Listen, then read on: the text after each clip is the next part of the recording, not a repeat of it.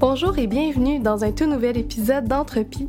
Ici Catherine Simon-Paquette et je serai votre hôte pour ce podcast. Ça fait déjà un petit moment qu'on ne s'est pas parlé. Dans le fond, comme vous pouvez l'entendre, j'ai été pas mal malade dans les dernières semaines, mais je suis très contente de revenir aujourd'hui pour vous présenter une entrevue avec Robin Renaud, qui est étudiant à la maîtrise en psychologie à l'Université de Montréal. Robin s'intéresse à la méditation, donc ça me faisait super plaisir euh, de parler avec lui. Je trouve qu'on a eu une conversation qui est vraiment très intéressante. Elle est quand même assez longue, donc euh, je vais vous laisser euh, directement là-dessus. Bonjour Robin, merci vraiment d'avoir accepté mon invitation. Je suis vraiment contente qu'on parle aujourd'hui de méditation, qui est un sujet quand même assez à la mode, je dirais. Ben oui, ben oui. Ben merci de l'invitation, ça me fait vraiment plaisir d'être là. En fait, je me demandais, euh, qu'est-ce qui t'a apporté euh, à la maîtrise en psychologie, dans le fond? Pourquoi tu as choisi de faire ça? Euh, ben, c'est une, une, bonne question dans mon cas parce que faut dire qu'à la base, moi, après mon bac en psycho, je m'orientais pas tout à fait vers de la recherche en psychologie. Puis la maîtrise en, psycho, c'est une maîtrise de recherche. Mm-hmm. donc, j'aurais pas cru faire une maîtrise, mais en fait, ben, ça, ça s'est retrouvé un peu dans mon parcours pour euh, comme une étape vers le doctorat, je dirais, parce que je m'oriente vers un doctorat qui est recherche et clinique. Puis toi, tu t'intéresses à la pleine conscience ou à un type de méditation en particulier? Euh, oui, ben c'est sûr que euh, dans le domaine scientifique, en ce moment, quand on parle de méditation en général, on parle de méditation pleine conscience ou de présence attentive, comme ça s'est développé ici comme terminologie. Là. Euh, ce qui est la même chose, là, au final, c'est vraiment juste une question de, de termes. Mais euh, je m'intéresse en général à la pratique de la méditation parce que il y, a différentes manières de pratiquer ça. Mm-hmm. J'ai une propre pratique personnelle qui, qui va varier dans les styles, dans les approches, dans la manière que je vais le pratiquer personnellement. Mais quand je, suis dans mon projet de recherche, là, vraiment, là, c'est euh, ce qu'on appelle la, la, méditation pleine conscience.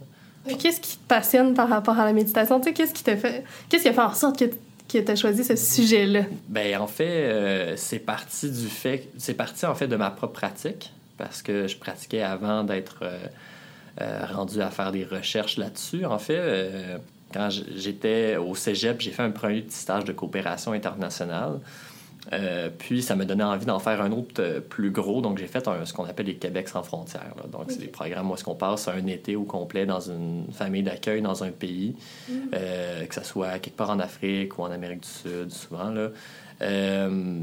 Puis on fait un projet de coopération internationale. Puis tout ça pour dire que on a un responsable de stage qui s'occupe de notre groupe. Puis, ben, euh, je m'entendais super bien avec ce responsable-là. Puis, euh, on avait beaucoup d'affinités communes. Puis, ben, euh, lui, il s'adonnait à pratiquer la méditation. OK. Fait qu'à un moment donné, ben, on a eu une, conversation là-dessus. Puis, comme il a vu que ça m'intéressait beaucoup, ben, il me passait un livre qui s'appelle L'art de méditer de Mathieu Ricard. Mm-hmm. Donc, Mathieu Ricard, pour ceux qui ne connaissent pas, c'est l'interprète français du Dalai Lama. Donc, il, est très connu pour avoir rendu accessible en langue française les enseignements euh, dans le bouddhisme, la méditation. Puis il est très bon vulgarisateur aussi pour transmettre les notions de la méditation. Fait j'ai lu ça, qui est un tout petit livre que je recommande vraiment à ceux qui ont envie de s'initier à ça. C'est vraiment une, belle initiation. Euh, puis, ben, j'ai commencé à pratiquer là pendant que j'étais euh, en Afrique. Puis ben, finalement, ben, j'ai continué à pratiquer comme ça en revenant chez moi aussi. Puis c'est vraiment quelque chose qui s'est intégré progressivement dans ma vie.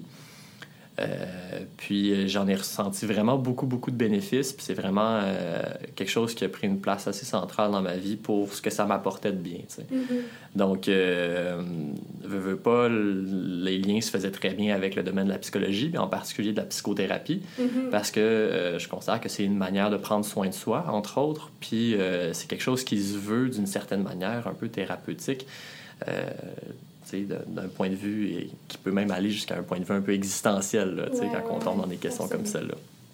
Fait que euh, de fil en aiguille, c'est comme ça que j'en suis venu à, à, rechercher des professeurs qui faisaient de la recherche dans le domaine de la méditation pleine conscience en particulier. Puis euh, je suis tombé sur euh, Bassam Khoury, qui est un professeur-chercheur à l'Université McGill, qui euh, pratique depuis une dizaine d'années, qui enseigne les, les, les, approches en psychothérapie basées sur la pleine conscience, euh, et qui m'a proposé de faire partie d'un de ses projets de recherche qu'il y avait actuellement. à condition que je me trouve quelqu'un d'autre avec qui faire le projet, parce que je ne m'enlignais pas pour faire un projet à McGill, mais plutôt mm-hmm. à l'université, soit à l'UQAM ou à l'UDM. Donc, j'ai cherché, puis là, je suis tombé sur Julie Lorrain, qui est ma directrice actuelle ici à l'Université de Montréal puis qui, elle aussi, a beaucoup d'intérêt pour la pratique de la méditation, qui en pratique elle-même, qui euh, avait déjà une étudiante qui faisait un projet dans ce domaine-là. Mm Fait qu'elle était super ouverte à faire un projet euh, comme celui-là, puis euh, c'est comme ça que je me suis retrouvé à faire un, un mémoire de maîtrise, finalement, contre ah, toute attente. Puis est-ce que tu mets en lien la méditation avec quelque chose d'autre ou tu regardes vraiment comme la méditation en mhm. général? Ben, en fait, euh, le projet sur lequel je travaille, à large échelle, c'est un projet qui euh, étudie les effets de la pratique de la, méditation pleine conscience chez des thérapeutes, en particulier des apprentis thérapeutes. Fait que nous, notre population, c'est ceux qui font leur stage en ce moment, euh, qui sont en train de se former pour devenir thérapeutes. Mhm. Donc, quels effets ça a sur eux? entre autres sur leur niveau de bien-être, euh, puis on étudie différentes variables qu'on croit reliées à ça. Quel effet ça a aussi éventuellement sur leurs clients? Donc, mm. euh, non pas le fait que leurs clients pratiquent la méditation, mais le fait qu'eux-mêmes, en tant que thérapeutes, pratiquent, est-ce que ça va influencer leur manière d'être présent, par exemple, en thérapie, mm-hmm. euh, leur, leur, capacité de créer une bonne alliance thérapeutique, qui est un facteur déterminant dans l'efficacité d'une thérapie, puis, encore une fois, différentes variables et tout ça. Donc ça, c'est le projet à large échelle. Mais plus spécifiquement dans le cadre de ma maîtrise, euh, ce qu'on ce qu'on regarde avec Julie, c'est euh, euh, les effets surtout sur le bien-être des apprentis thérapeutes. Parce qu'on sait que la formation pour devenir thérapeute, c'est pas quelque chose de facile. Mm-hmm. C'est une formation qui est chargée. C'est un doctorat déjà, c'est gros. Souvent, on fait de la recherche en plus parallèlement, donc il y a beaucoup de stress, il y a beaucoup de charges de travail mais aussi le fait d'apprendre à faire de la psychothérapie, c'est pas quelque chose de facile. On est confronté à des enjeux particulièrement importants chez les clients. Mm-hmm. On reçoit ça et euh, ça peut être très difficile à porter. Puis, euh, on sait même que euh, les professionnels de la relation d'aide sont parmi les plus à risque de vivre des, des je cherche le mot en français, des burn-out, des, épuisements professionnels. Mm-hmm. Euh, entre autres parce qu'ils reçoivent beaucoup de, de, leurs clients comme ça. Donc, euh, on s'intéresse à savoir, est-ce que ça, c'est une pratique? Est-ce que la méditation pleine conscience, euh, ça pourrait être une pratique qui pourrait les aider à faire mieux face à ces défis-là? Et en particulier, nous, on l'étudie dans le cadre d'une théorie particulière qui est la théorie de l'autodétermination. Ouais qui est une théorie qui est assez connue maintenant, mm-hmm. euh, une théorie de la motivation qui explique un peu euh, comme pourquoi on fait ce qu'on fait en termes de type de motivation. Est-ce que c'est des motivations qui nous viennent de l'extérieur euh, ou est-ce que ça vient de nous-mêmes? Est-ce que c'est intrinsèque ce qu'on fait? Mm-hmm. Puis, dans cette théorie-là, plus spécifiquement, il y a l'idée que, dans le fond, notre bien-être psychologique, dépend entre autres de la satisfaction de trois besoins fondamentaux qui sont les besoins d'autonomie, mhm. c'est-à-dire de, de sentir qu'on agit de notre plein gré non pas justement de... Parce qu'on est forcé à faire, quelque chose. Exactement. Deuxième besoin de compétence, donc de sentir que quand on fait quelque chose, on, on, le fait avec euh, compétence et mhm. qu'on on se sent bien là-dedans. Et le besoin d'affiliation, donc de sentir qu'on a des relations significatives avec des personnes. Mm-hmm. Euh, donc, on cherche à savoir si, dans le fond, en pratiquant la méditation, est-ce que ça pourrait favoriser la satisfaction de ces besoins-là? Puis éventuellement de favoriser le bien-être des apprentis thérapeutes pendant leur parcours euh, mhm. C'est intéressant ça parce que quand j'étais au baccalauréat, moi personnellement j'étais extrêmement stressée. Mhm. Puis j'ai participé à une étude. Ouais, c'est ça. j'ai participé à une étude sur le MBSR, qui est mhm. le programme de réduction du stress par la pleine conscience, je pense en français, de John Kabat-Zinn. Puis euh, ça a été vraiment bénéfique pour moi. J'ai vraiment découvert la méditation à ce moment-là. Puis euh, je suis vraiment contente, en fait, qu'on en parle aujourd'hui parce que euh, sur Instagram, en fait, je reçois énormément de questions sur la méditation. Mm-hmm. Euh, je partage souvent que je médite. moi, je le fais souvent avec des applications, dans le fond, Headspace, Calm, Insight Timer et tout. Puis les gens sont vraiment curieux. Puis je pense qu'ils ont vraiment envie d'essayer. Mm-hmm. Donc, je, trouve ça vraiment intéressant que tu regardes particulièrement chez les thérapeutes. Mm-hmm Euh, pour faire une histoire courte, dans le fond, l'étude dans laquelle j'ai participé, elle a été publiée. C'est un article de Martin Lamotte, qui était à l'Université de Montréal aussi, puis il a montré que euh, cette formation-là de, de, réduction du stress par la pleine conscience, ça a amené effectivement une réduction du stress dans les mois qui suivaient. Mm-hmm. Il y avait un effet longitudinal, puis fait même si tu médites aujourd'hui, ça peut avoir un effet sur les sur plusieurs mois. tu sais, C'est assez fascinant quand même. Hein. Ben oui, puis je pense que ça, ça tire un, ça vient un peu du fait que tu sais, méditer, c'est c'est pas juste comme. Mais ben, en fait, en même temps, ça pourrait se comparer à faire du sport dans le sens où. Mm-hmm. C'est parce que quand on médite aussi, il y a des apprentissages qui se font un petit peu sur des, des notions de notre rapport, à notre rapport aux difficultés, notre mm-hmm. manière de voir les choses. Euh, puis, ben ça, ben, c'est des choses qui, une fois que que tu es introduit à ces nouvelles façons de voir les choses-là, de, euh, de ces, des nouvelles façons de, de, faire face aux difficultés, puis que tu pratiques, t'entraînes ta capacité à observer ce qui se passe, qui l'outil essentiel pour être capable justement de faire face à, ce qui arrive. Mm-hmm.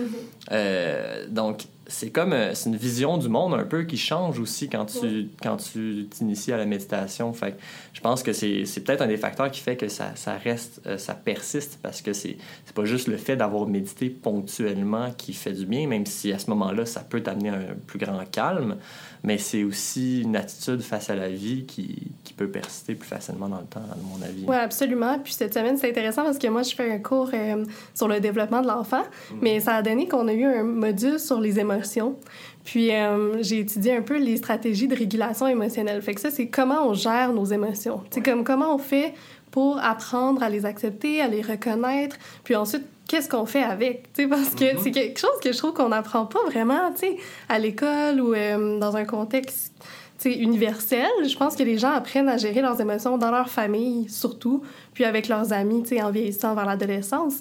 Mais je pense que la méditation, pour moi, c'est aussi une stratégie de régulation émotionnelle dans le sens où quand on, s'arrête pour méditer, mettons 10 minutes par jour, on réalise aussi qu'est-ce qui se passe en dedans de nous. C'est comme, ah, aujourd'hui, je me sens un peu triste, là, on dirait que ça remonte et tout ça, ou euh, je me sens vraiment joyeuse, je suis vraiment excitée par un projet, ou peu importe. Mais c'est aussi comme d'apprendre à à reconnaître ces émotions-là puis juste les accepter. Je pense que c'est beaucoup dans la pratique de la pleine conscience, justement, de pas les juger, d'être dans le non-jugement, d'apprendre à, à, reconnaître ce qu'on vit puis d'ensuite être capable, comme, justement, comme tu disais, de restructurer notre pensée. Ben oui, tu sais, c'est un, un, peu ça, toute l'idée d'avoir une attitude différente puis une mm-hmm. manière différente de voir les choses, tu sais. Récemment, j'ai participé à une formation euh, sur une approche en psychothérapie qui intègre euh, des notions de la pleine conscience qui s'appelle la thérapie d'acceptation et d'engagement. Mm-hmm. Puis, ils ont proposé une métaphore que j'ai vraiment, vraiment beaucoup aimée, qui est euh, celle, dans le fond, des vagues dans mm-hmm. l'océan. de dire que dans le fond, les difficultés auxquelles on est confronté dans la vie, c'est comme des vagues qui peuvent mm-hmm. nous submerger. Ça nous est tous déjà arrivé, je pense, d'être submergé par une vague, de se retrouver au fond de l'eau, puis euh, d'avoir de, la difficulté à s'en sortir pendant un moment. On peut même avoir de la difficulté à respirer. Ça peut être vraiment mm-hmm. des moments très difficiles. Et finalement, bon, on peut ressortir de l'eau et tout ça. Mais là, la question devient, mais qu'est-ce qu'on fait avec ces vagues-là? Parce que est-ce que euh, est-ce qu'on veut essayer d'apprendre à nager le plus rapidement possible pour être mm-hmm. capable de ne jamais être attrapé par une vague? Ça risque de pas vraiment être une stratégie efficace. Euh, on peut se dire, ah ben moi, je vais faire comme s'il n'y avait pas de vagues. Ben, il va y en avoir des vagues. Euh, ou d'essayer de, de, foncer dans les vagues, même chose. D'essayer de faire en sorte qu'il n'y ait plus jamais de vagues. C'est toutes des stratégies qui, euh, qui qui n'ont aucune chance de fonctionner parce que les vagues sont là, elles vont mhm. continuer d'être là. Mhm. Donc, euh, la méditation, c'est peut-être plus euh, un entraînement qui nous amène à apprendre peut-être à surfer les vagues. Mhm. à, parce que vu qu'elles vont être là, c'est quoi la meilleure chose que tu peux faire? C'est justement d'accepter qu'elles soient là, puis euh, de ne pas essayer d'aller à l'encontre des vagues, de simplement apprendre à surfer dessus. Puis ça, ben, je pense que ça passe par justement apprendre, premièrement, à reconnaître les vagues, à les observer. Puis ça, ben, c'est un petit peu le côté justement introspectif de la méditation, d'observer qu'est-ce qui se passe en nous. Mm-hmm. Oui, je trouve ça vraiment intéressant parce que j'ai lu aussi récemment le livre de justement John Kabat-Zinn qui a fait le, MBSR. Puis euh, c'est son livre Où tu vas, tu es. Mm-hmm. Wherever you go, there you are que je recommande aussi. Là, je trouve qu'il est excellent. Puis justement, c'est ce qui parle aussi d'accepter euh, les vagues puis d'apprendre à surfer dessus. Mm-hmm. Puis euh, c'est drôle parce que euh, un des podcasts que j'ai fait, je pense que c'est le numéro 4 sur le deuil, on parle beaucoup du deuil comme étant des vagues. Parce qu'au début du deuil, il y a des grosses vagues. Tu as l'impression que tu t'en sortiras pas, que tu pourras pas vivre sans cette personne-là. Euh, c'est vraiment intense. Ça doit être une des périodes de la vie aussi le plus intense. Puis euh, ça m'amène à penser que justement, comme la méditation, chez les endeuillés, ça doit être ça doit être difficile, mais ça doit être extrêmement euh, bénéfique. Là. Oui. J'en doute pas non plus. Euh, c'est pas une méchante spécialisation. J'ai pas eu mm-hmm. beaucoup d'expérience par rapport à ça, mais euh, c'est sûr qu'il n'est jamais trop tard pour apprendre à surfer. Mm-hmm, puis justement, c'est peut-être la meilleure chose qu'on peut essayer de faire aussi quand on est pris dans ces vagues-là, c'est de se dire, ben, OK, là, je vais essayer d'apprendre à surfer. Je, dois, je dois mm-hmm. apprendre là. J'ai pas même un autre choix, mais ça reste quand même d'être une, une, solution efficace. Puis euh, puis en dehors de ça, ben, pour, pour, pour ceux qui, je dirais même pour ceux qui ne sont pas dans des situations qui sont particulièrement difficiles, ben, des fois, ça peut être une bonne manière de prévenir aussi, prévenir plutôt que guérir, mm-hmm. que de s'entraîner à, à, cultiver cette manière d'être là, qui est la pleine conscience. Euh, parce que même si en ce moment on n'a pas de difficulté particulière, inévitablement, il va y avoir quelque chose qui va arriver un jour. Je Je dis pas ça de manière euh, pessimiste, là. Je ne veux pas faire de la, grosse euh, euh, anticipation négative de l'avenir, mais mm-hmm. c'est dans le sens que ça fait partie de la vie, tu sais. Ben Puis, ben, tu sais, justement, tu sais, une des manières les plus smooth d'apprendre à surfer, ben, c'est de commencer à surfer, de commencer à apprendre à surfer dans des petites vagues au début, tu sais, dans des mm-hmm. conditions qu'on qu'on connaît bien, qui sont faciles progressivement monter. Puis comme ça, ben, le jour où est-ce qu'on est pogné avec une grosse vague, ben, on a appris ce qu'il fallait faire. Oui, exactement. Puis tantôt, on parlait aussi justement comme des différentes stratégies que les gens utilisent. Puis on voit euh, dans les études beaucoup que les, particulièrement chez les garçons, malheureusement, probablement à cause qu'ils ont été élevés comme ça, mais souvent, en fait, on voit qu'ils suppriment leurs émotions. C'est qu'ils font semblant qu'ils n'en ont pas. Mais il y a de plus en plus d'études en psychologie euh, des émotions qui utilisent des mesures physiologiques. Depuis mhm. quelques années, là, c'est beaucoup à la mode. Dans le fond, on regarde comme le rythme cardiaque, euh, la sudation, genre est-ce que la personne sue, mhm. euh, plein d'indicateurs physiologiques. Puis on voit que non, c'est ça. tu sais, même si la personne dit non, non, je suis pas fâchée, mais comme son cœur bat vite, là, il se met à suer, il se met à rougir. Tu sais, comme tu vois que dans ton corps, ça se passe pas comme ça, tu sais.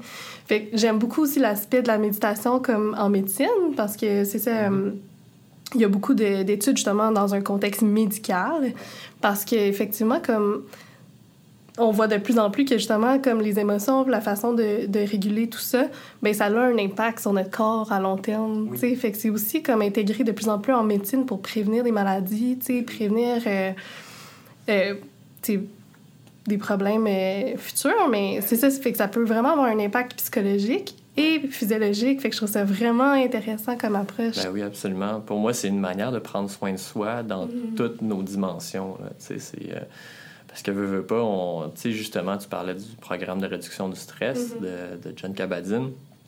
Veux, veux pas, le stress, c'est un terme très large, puis ça englobe toutes les réactions euh, de défense de notre corps par rapport à des, des, euh, des, euh, des, menaces ou des facteurs extérieurs qui, qui au final usent notre corps. Fait mm-hmm.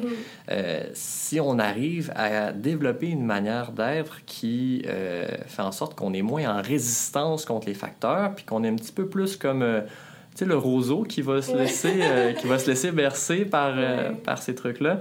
ben, au final, on use beaucoup moins notre corps aussi. Mm-hmm. On est moins toujours en réaction face euh, aux difficultés, puis on, donc on, a beaucoup moins d'hormones de stress. On, a, on sait que le cortisol va avoir des effets néfastes aussi sur le corps. Fait la science aujourd'hui nous permet de, le mesurer, mais je pense que l'idée, c'est justement d'être moins en état d'alerte, de stress, puis mm-hmm. d'usure de notre corps aussi. Puis je pense que toi, tu regardais aussi, euh, ben, peut-être par intérêt, mais les liens entre la méditation et l'attention. Euh, moi, personnellement, je trouve ça assez fascinant parce que je pense que aujourd'hui, la personne moyenne, mettons, est tellement stimulée par mille affaires, tu sais, comme on est stimulé par la fausse lumière, tu sais, depuis l'électricité. Euh, on a des gros néons souvent dans nos bureaux, puis après ça, tu sais, on a beaucoup de bruit, des fois, on rencontre plein de monde, tu sais. Par exemple, euh, moi, des fois, je vais en conférence scientifique, probablement que toi aussi, mais tu sais, on se ramasse dans des salles avec comme 300 personnes qui parlent, puis c'est vraiment comme, c'est beaucoup, là, tu sais? Mais pour moi, c'est la méditation, c'est aussi une façon de juste tout fermer. C'est comme fermer les lumières, fermer le son, fermer C'est toute stimulation. C'est calmer le jeu un peu. Là. C'est ralentir. Mm-hmm. Euh, c'est vraiment changer de rythme. Tu veux, veux pas, euh, la vie euh, d'aujourd'hui, on l'a fait à 100 000 à l'heure. Là, on est tout le temps en train de rouler à full pin sur l'autoroute. Mm-hmm. Tu sais. Euh, mais, tu sais, rouler tranquillement sur un chemin de campagne, comment ça fait du bien aussi. Là. Fait que je pense que la méditation, c'est une manière de cultiver cet état-là. Cet état qui, qui, qui, est plus calme, qui est plus dans la sérénité, puis euh, qui effectivement peut être une bonne manière de balancer euh, cette espèce de, de, de folie furieuse Ouais. qu'on a dans notre vie, surtout euh, d'étudiants, entre Mhm, autres. Là, mais c'est clairement pas juste les étudiants, c'est très... C'est pas mal at large aujourd'hui. Oui, non, c'est ça. Puis je pense que les études montrent clairement qu'il y a un, un effet bénéfique sur l'attention. Oui, totalement. Ben, nous, justement, avec euh, des collègues, on vient de, de compléter une méta-analyse sur euh, les effets. là, c'était spécifique, c'était les effets de très courtes pratiques de méditation pleine conscience sur les fonctions cognitives. Euh, donc, quand je dis courte, c'est du genre euh, quelqu'un qui a jamais pratiqué ça, Mhm. qui arrive dans le laboratoire, euh, qui a des instructions, des fois juste écrites sur papier, qui lui disent comment faire un petit 5 minutes de pleine conscience. Et puis, tout de suite après, on lui fait passer des tests. Évidemment, on les a passés avant aussi pour voir la différence, Mhm. dépendamment des protocoles. Mais euh, au final, les résultats de notre méta-analyse montraient qu'il y avait des résultats significatifs, une amélioration significative au niveau, entre autres, des fonctions exécutives. Euh, donc, planification, organisation Ouais. et C'est tout, tout ça. ce qui est plus complexe. Exactement, c'est ça, les fonctions un peu plus de haut niveau Mhm. qui, euh, qui, qui demandent de, de, euh, plusieurs fonctions à la fois, mais euh, entre autres aussi euh, spécifiquement la fonction de l'attention. Puis euh, ça, ben, c'est sûr que c'est, on s'y attendait, tu sais, c'est Mhm. parce que, entre autres, c'est la méditation, c'est le point central, c'est notre attention, c'est d'observer ce qui se passe maintenant, dans l'instant présent. Donc, il y a une composante clairement attentionnelle, donc tu Mhm. diriges ton attention. Euh, puis même s'il y a différents types de méditation, il y en a qu'on va focaliser sur un objet particulier, par exemple notre respiration ou euh, un objet visuel qu'on regarde. Il y en a d'autres, des méditations qui vont nous faire ouvrir notre attention à tout ce qui se présente autour de nous. Mais dans tous les cas, c'est notre attention qui est en jeu à ce moment-là. Mhm. Puis, euh, tu sais, pour ceux qui ont déjà pratiqué, euh, ils ont- on a- vous avez probablement tous déjà fait l'expérience d'une méditation. On dit, ah ben là, tu te concentres sur la respiration. Puis à chaque fois que ton attention Ouais. va ailleurs, tu pars dans tes pensées, ramène ton attention. Mais c'est des push-ups d'attention, ça, Ouais, là. c'est là. ça. Tu sais, c'est Ouais. à chaque fois que tu t'en rends compte, tu ramènes ça, puis veux, Mhm. veux pas, tu entraînes ton attention. Fait que c'est pas surprenant, en fait, que ça amène euh, à des effets là-dessus. là. Non, c'est ça. J'ai l'impression que effectivement, euh, c'est un, un skill, là, je sais pas, un, Mhm. Voyons, un outil, ouais, une habileté à recentrer, c'est ça, son, a- son attention sur quelque chose de Mhm. plus précis. Puis c'est parce que moi, ça me fait penser à ça parce que je sais pas si vous, euh, les auditeurs, ça vous arrive là, mais moi souvent je vais lire un livre, puis là je lis quatre fois la même page, puis j'ai rien lu. Ah mon Dieu, Tu sais, je passée à travers, là. Puis je me dis, mon Dieu, ça n'a aucun sens. Ça, ça fait une demi-heure que je lis la même page, mais c'est juste que mes pensées sont ailleurs. Ça grouille. non? Ah ouais, là, je suis comme, ah, OK, demain, il faut que je fasse ça, faut pas que j'oublie ça. Là, après ça, il faut que j'aille chercher du papier de toilette euh, à l'épicerie. Puis après ça, genre, je reviens sur ma page, je aucune idée que j'ai lu. C'est, je tu sais, je, j'ai juste le mot relate 100% Ouais, ouais, ouais. avec ce que tu dis. Euh, puis je pense que la majorité des gens qui vont écouter vont, vont aussi euh, relate avec ça. Ouais, Je sais c'est toujours pas le mot, s'identifier ou se reconnaître Ah oui, euh, là-dedans. Euh, puis je pense que ça va beaucoup en lien avec ce que tu disais, avec la surstimulation. Je veux dire, Mhm. on est conditionné carrément à Mhm. être dans ce mode-là où on pense à tout en même temps, pour Mhm. tout planifier, pour tout organiser, puis souvent pour, dans une volonté un peu de contrôler notre environnement, contrôler notre vie. Fait que c'est sûr que la méditation elle, va dans un sens qui est différent, dans le sens où justement tu n'essaies plus de contrôler quoi que ce soit, tu fais juste observer ce qui est là. Puis, euh, tu sais, pour en avoir fait l'expérience au cours d'une retraite, euh, je peux dire que quand on pratique ça vraiment à long terme, euh, on sort vraiment de ce mode-là d'être surstimulé partout puis avoir des pensées partout. sais. Mhm. L'image qui, qui, qui- que, que j'ai eue une fois, que j'ai lu dans un livre, je pense entre autres de Mathieu Ricard, puis qui m'est vraiment resté, c'est l'idée de, euh, d'avoir un bâton euh, et de le planter au fond d'un, d'un, étang d'eau où il y a de la vase au fond, puis il y a du Mhm. sable.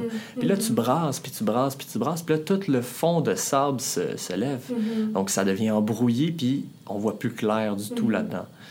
Mais si tu laisses juste le temps à tous les sédiments, à tout le sable de se redéposer, ben tu vas retrouver une eau claire, puis ça va arrêter d'être turbulent. Mm-hmm. Donc, mais pour ça, il faut arrêter de brasser le truc. Mais ça, c'est le truc, c'est que jour après jour, on, on, se lève le matin puis on repart brasser notre, notre mm-hmm. étang. Fait que, euh, puis c'est correct, c'est normal, c'est de la vie active aussi, puis on a des obligations et tout ça. C'est pour ça que je pense que l'idée dans la méditation, dans une vie euh, comme la nôtre, active, c'est juste d'essayer de voir si on est capable de l'incorporer euh, progressivement pour aller chercher peut-être un meilleur équilibre. Puis d'avoir mm-hmm. des moments de répit, d'avoir des moments où on n'est plus en train de brasser notre vase, puis on peut avoir juste des moments de, de clarté, de sérénité. Mm-hmm, absolument. Puis euh, tantôt, tu disais aussi que vous aviez trouvé des liens euh, entre la méditation et les fonctions exécutives dans votre euh, méta-analyse.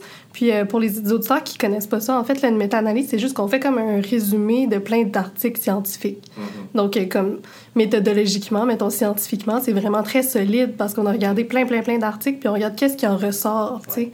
Mais moi, ça me faisait penser, en fait, c'est que dans le fond, la méditation aussi, on pense que ça pourrait être bien pour les relations interpersonnelles.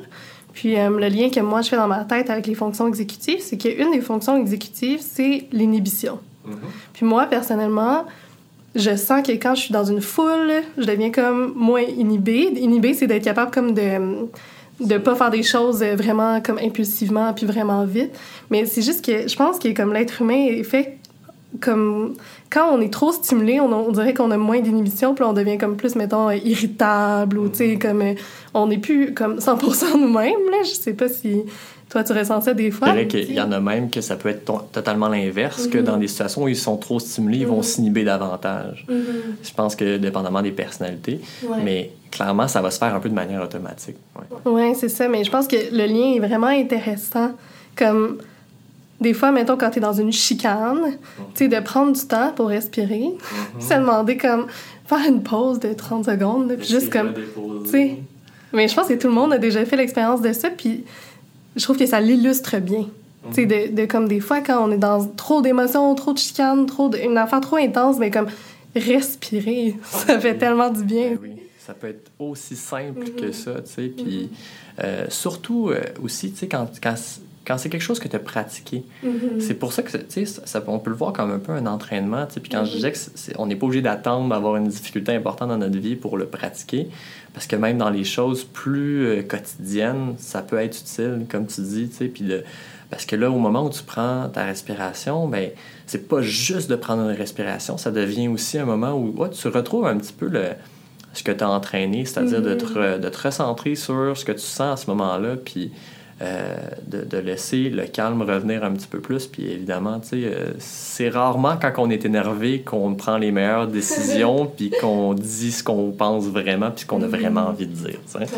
Ça peut valoir la peine. Ouais, j'aime beaucoup cette image-là parce que j'ai une prof de yoga, justement. Et moi, j'aime beaucoup le yoga. Puis euh, à la fin, on fait souvent la méditation avec cette prof-là. Elle est un petit peu comme spirituelle. Les sais, mm-hmm. plus, c'est pas du yoga physique, là, faire plein de pauses vite, vite, vite.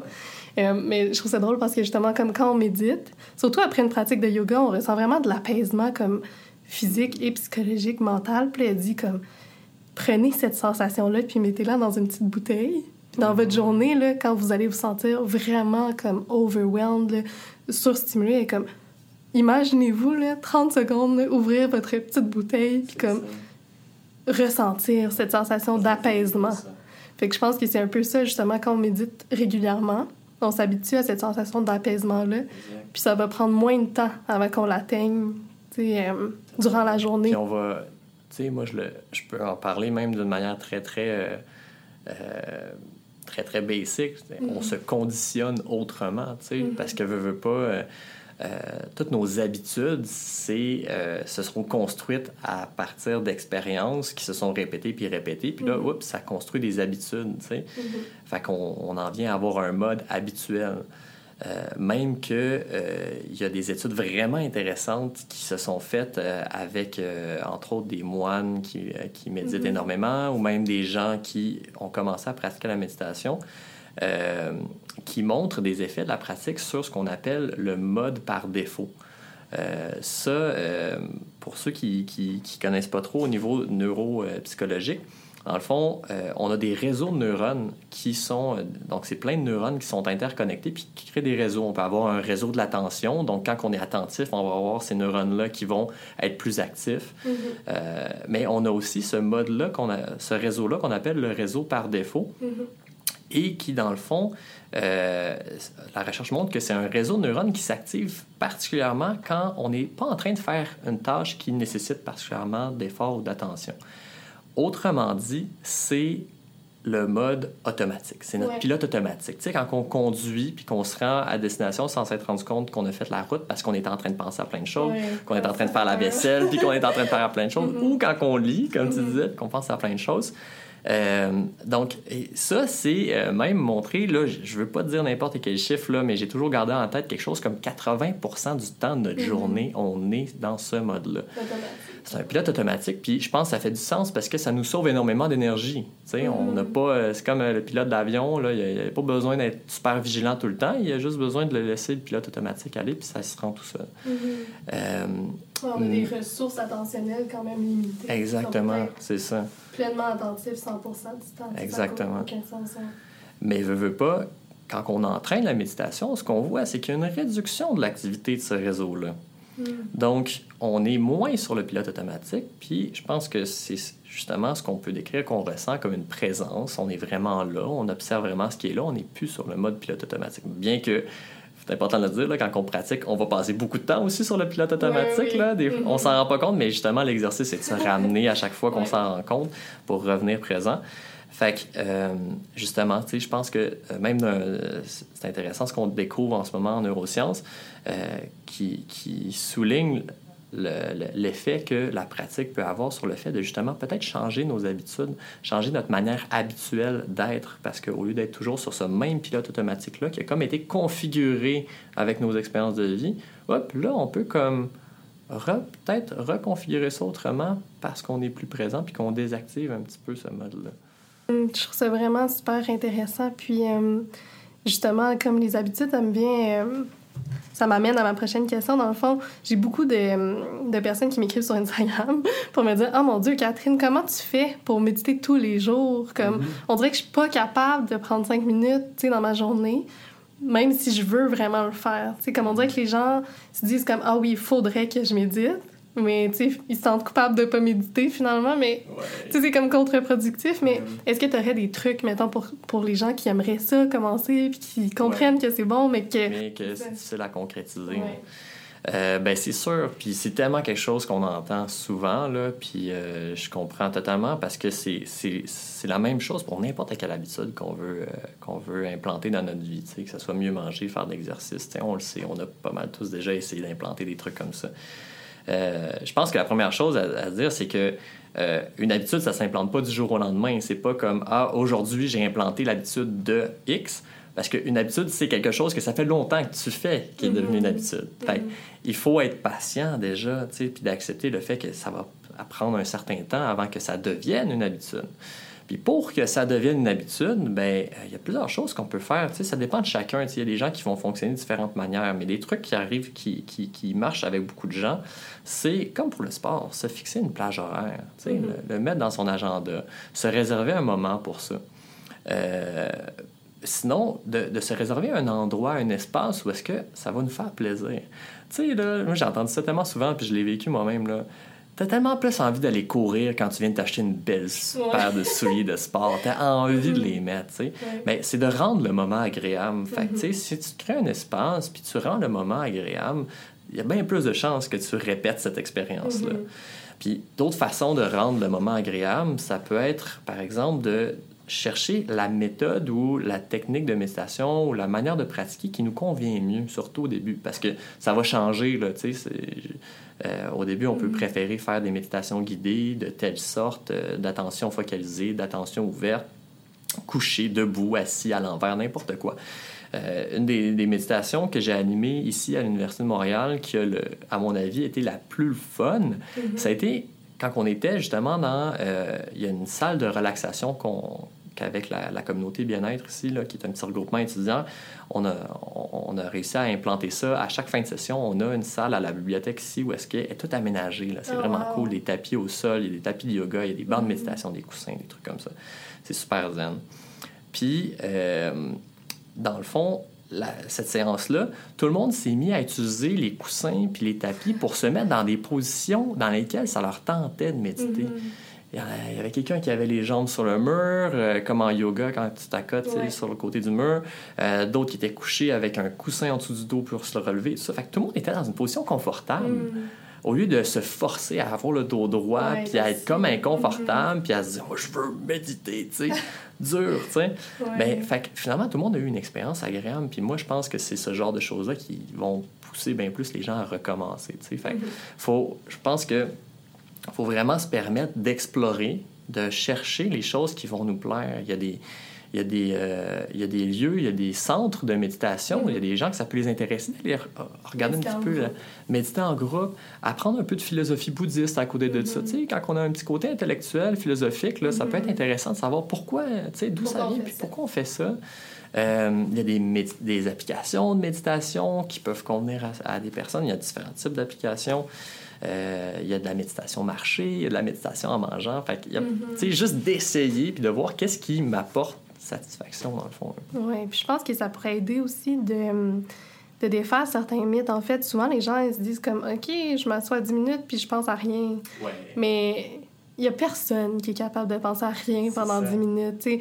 Même les gens qui méditent. Non, c'est ça, c'est ça. sais les gens qui méditent depuis longtemps, je pense qu'ils pensent encore. C'est juste que tu es comme plus habitué à ramener ton attention. Mais ça arrive là, que ton cerveau il se met à penser, puis là, tu ramènes ton attention. Puis tu peux faire ça 400 fois en 10 minutes. Là. Mais c'est l'action de ramener, je pense, qui est euh, au cœur, si on veut, de comme, la méditation. Ben oui, parce que le moment où tu es en pleine conscience, c'est le moment où tu te rends compte que tu l'étais plus.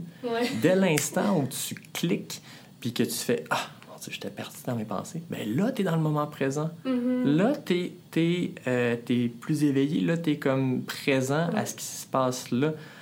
c'est ça, tu sais, dans le fond, ces moments-là. c'est pour ça que j'appelle ça des push-ups, c'est parce que, ah, tiens, un push-up de fait, ok, cool. Puis là, euh, tu peux comparer, tu te dis, ok, je vais essayer de, demeurer présent, tu sais, puis là, ah, je demeure présent t'es parti encore, tu sais. Puis c'est comme ça, tu sais. Puis c'est là que aussi c'est important de développer euh, le, le, non-jugement, tu sais, de pas être en train de faire comme « Colin, j'arrive jamais », tu sais, puis de se taper sur la tête.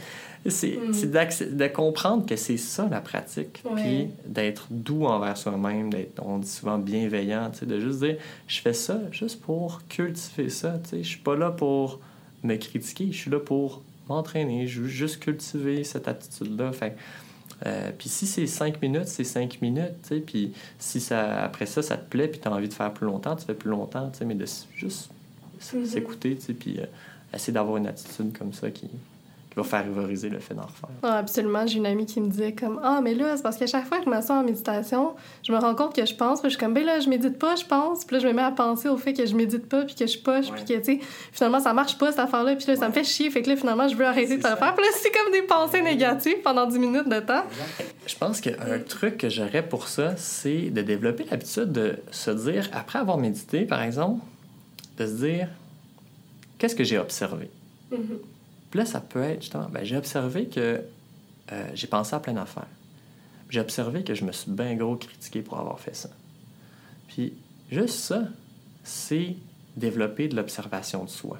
Mm-hmm. Puis après ça, pas besoin de se critiquer du fait de s'être critiqué, tu sais, de juste rester dans l'observation, de s'arrêter là, de juste s'arrêter à, à, à, dire j'ai observé que, j'ai observé que ci, j'ai observé que ça. Puis petit à petit, le simple fait de prendre l'habitude de juste observer sans poser le moindre jugement, ben, on est en train de faire des push-ups de non-jugement. Mm-hmm. On est en train de développer notre capacité à observer sans juger. Mm-hmm. Fait après ça, ben, ça peut peut-être s'intégrer tranquillement dans notre pratique même. Pendant qu'on est en train de méditer, d'avoir des moments où on fait comme Ah, je viens d'observer que j'étais en train de penser à d'autres choses. Ça s'arrête là. J'ai pas rajouté de critique, j'ai pas rajouté de jugement. Mm-hmm. j'ai juste ramené mon attention doucement. Fait que des fois, juste cette formulation-là, j'observe que, ou j'ai observé que, ça peut Mhm. peut-être aider aussi à développer ça.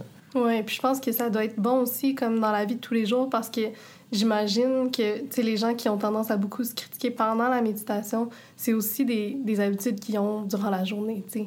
Fait que si tu t'app- t'apprends justement à moins te critiquer dans ces 10 minutes-là de ta journée, ben quand tu vas te critiquer, tu sais, à 2 heures l'après-midi, ben tu vas pouvoir aussi te dire comme, faire le même exercice dans le fond, tu sais, te dire comme, ben je remarque qu'en ce moment, je, je suis vraiment critique envers moi-même. Ouais. C'est tout. C'est comme... Exact, c'est ça. Puis je pense que si, euh, si vous nous écoutez puis vous vous reconnaissez beaucoup là-dedans, euh, un des livres que moi j'ai vraiment beaucoup aimé, c'est le livre de Kristen Neff. Euh, en anglais, c'est Self-Compassion. Puis en français, je pense que c'est S'aimer. Euh, puis elle parle beaucoup justement de ça. C'est que tout le monde le fait. Tu sais, comme, même si on dit pas tous, tout le monde a une voix critique, tu sais, puis elle dit comme, elle donne beaucoup de trucs, puis entre autres de, de se dire que justement, comme, on n'est pas seul, tu sais, c'est comme l'humanité, common humanity. Fait que c'est le fait de se dire comme, tout le monde qui médite a parfois, tu sais, cette voix critique-là. Tu sais, je suis pas toute seule, tu sais. Mais euh, j'adore vraiment ce livre-là, puis euh, ces articles scientifiques aussi, soit dit en passant. Euh, je pense que c'est vraiment relié justement à tout ce qui est la méditation, puis euh, l'apprentissage. La compassion, c'est un des thèmes centraux aussi de la méditation. Mhm, Parce absolument. qu'éventuellement, euh, on pratique pour soi, tu sais, pour développer un meilleur bien-être, une plus grande paix intérieure. Tu sais, ça sonne cliché, mais veut, veut pas l'expérience de se sentir en paix et non pas en train de se, se, se juger, de se Mhm. critiquer, puis d'être, d'avoir l'esprit un peu euh, éparpillé partout. C'est quand même une expérience qui est agréable. Puis, Mhm. euh, euh, mais éventuellement, une- quand on le cultive pour soi, on a envie de le cultiver pour les autres aussi. Mhm. On a envie que ce qu'on a cultivé pour soi devienne bénéfique pour les autres autour de nous aussi, puis de souhaiter que les autres aussi éprouvent cette paix-là aussi. Fait que la compassion, ça peut, ça- souvent ça commence par soi, parce que c'est difficile de l'offrir à quelqu'un quand on ne se l'offre pas soi-même. Mais après ça, ça devient quelque chose qu'on peut souhaiter pour les autres aussi. Mhm. Donc, euh, j'aimerais ça terminer en te demandant, en fait, euh, comment toi tu cultives un équilibre de vie? Parce que on est vraiment occupé, tu sais, maintenant on en a parlé beaucoup, là, tu sais, comme on a une vie qui va à 100 000 à l'heure. Puis la méditation, j'imagine que c'est une des façons que tu trouves pour, euh, justement, comme ralentir un peu puis Mhm. trouver un Ben équilibre. Mais c'est quelque chose que je demande à tous mes invités Ouais, euh, ouais. à la fin des épisodes, ouais. Ben, euh, c'est une super bonne question parce que c'est quelque chose sur lequel j'ai travaillé énormément dans les dernières années puis que je continue à travailler dessus. Tu sais, à mon équilibre de vie, là, c'est vraiment. Pas quelque chose qui s'accade du jour au lendemain. Puis, veut, veut pas, la vie, elle change tout le temps. Fait qu'on doit réadapter notre Mhm. manière d'être en équilibre aussi, je pense. Fait qu'il n'y a pas une solution ultime et magique.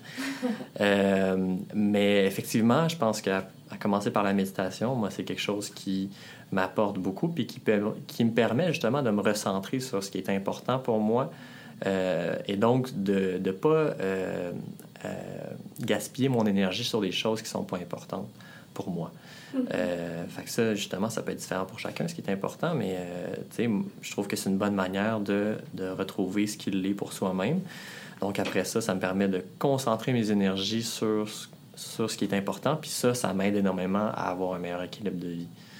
Donc, euh, mais tu sais, à, à l'extérieur de la méditation, euh, tu sais, je, je peux pas ne pas nommer le fait de faire de l'exercice physique. Mhm. Euh, je me suis rendu compte, même euh, dans les dernières années, où j'ai consacré beaucoup de temps à faire de la méditation, du yoga. Du yoga, ça me faisait quand même faire de l'exercice physique.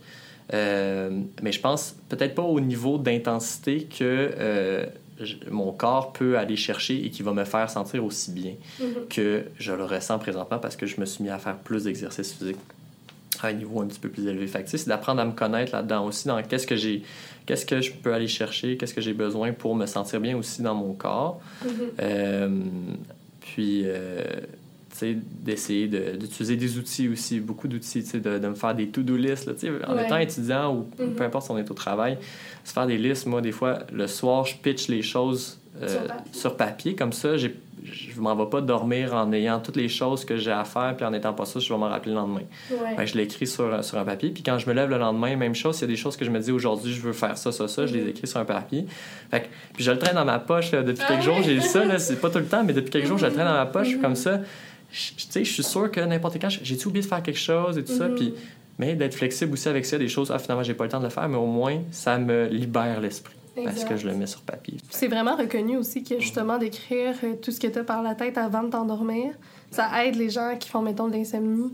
Parce que c'est sûr que si tu repasses en boucle ta to-do list sans arrêt avant de te coucher, comme tu dormiras pas. Ça arrive tellement de façon naturelle et automatique. Fait que c'est une bonne façon de, de contrecarrer cette habitude-là. Mm-hmm.